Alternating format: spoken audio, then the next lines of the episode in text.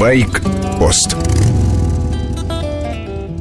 В чем суть Дакара, помимо общего духа приключений, пробы на прочность техники и людей? Как определяется победитель? Основа – время, затраченное экипажами на прохождение СУ. В классическом ралли спецучастки – это четко обозначенный путь, дороги, перекрытые полицией и огороженные лентами. Заблудиться невозможно. В ралли-рейдах и марафонах дороги может не быть. В степях, пустынях экипажи сами прокладывают траекторию. Важно взять контрольные точки, зафиксировать свое присутствие на них. Точка – это радиомаяк. Иногда его ставят около видимого ориентира, а порой его не видно совсем. Достаточно проехать в 80-90 метрах от заданной точки и раздается звуковой сигнал. На всех машинах и мотоциклах установлена одна и та же электроника.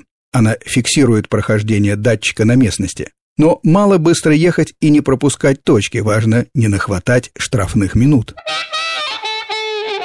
За превышение скорости наказывает не только полиция, но и судьи на Дакаре за нарушения на лиазонах или связках. Это дороги, по которым экипажи добираются до спецучастков, едут в транспортном потоке и должны соблюдать ПДД.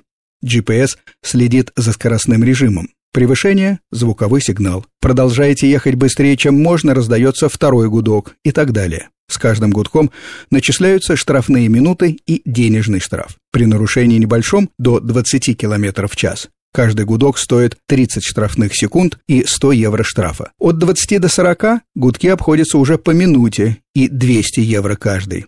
Разница с разрешенной скоростью на 40 км в час и больше карается строго. Каждый звуковой сигнал означает плюс 5 минут и 300 евро. Если не заметили три звуковых гудка подряд, вами будет заниматься судейская коллегия. Скорее всего, последует дисквалификация.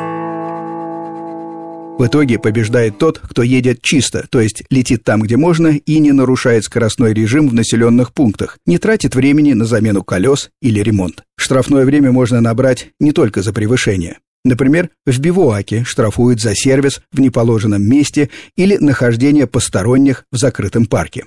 Это охраняемая стоянка, посторонним вход закрыт. Вечером туда заезжают пилоты, чтобы запарковаться. Утром забирают технику, но появляться можно не раньше, чем за полчаса до старта. Штрафное время можно получить и за мусор. На спецучастках запрещено оставлять старые покрышки, тару из-под масла, любые другие ненужные предметы.